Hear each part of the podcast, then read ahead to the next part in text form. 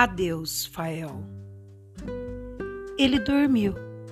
Eu acordei quando os pais de Fael entraram no estúdio e encontraram Fael dormindo no colo de Cid Bandalheira. O que aconteceu? O que o meu filhinho está fazendo aqui a uma hora dessas? Preocupou-se Dona Juliana. Depois eu conto, cochichou Cid, passando Fael para os braços que ela estendia, aflita em sua direção.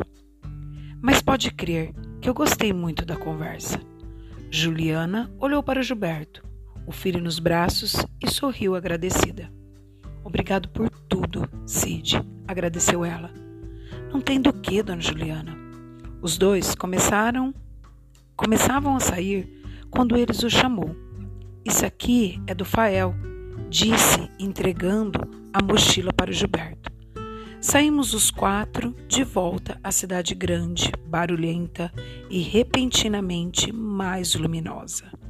Fiquei acenando para o Cid, de vez em quando, e de uma fresta da mochila, mesmo depois que a porta do estúdio se fechou e ficou entre nós. Estava completamente apaixonada por ele.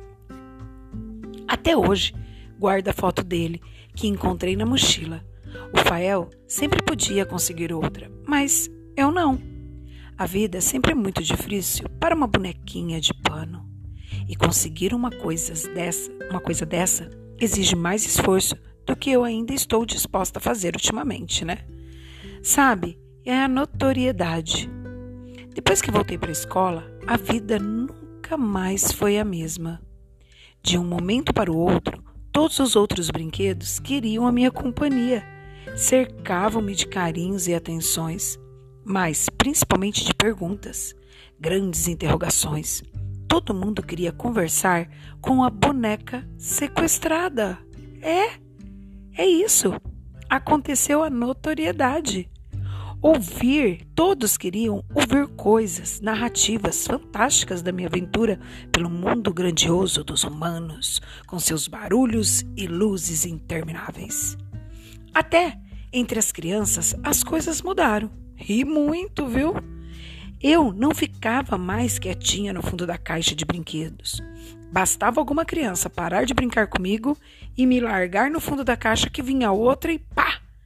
Brincar e conversar, fazer coisinhas que eu já tinha até esquecido como era. Brincar de casinha, dar comidinha, trocar e trocar roupinhas. Ai, que coisa maravilhosa! Virei uma celebridade dentro e fora da caixa de brinquedos.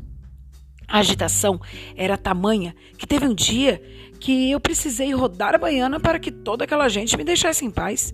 Escondi-me, escondi mesmo, bem lá no fundo. Foi difícil me tirarem de lá. Fael ainda continuou aparecendo de tempos em tempos, pro papinho, sabe como é, né? Cada vez menos. E sabe como é, não é mesmo? Ele também pegou um pouquinho da minha notoriedade. Não como um sequestrador de Maria Marió, mas como garoto que tinha feito um programa com o Cid Bandalheira ou com um amigo do peito do maior disc jockey da cidade.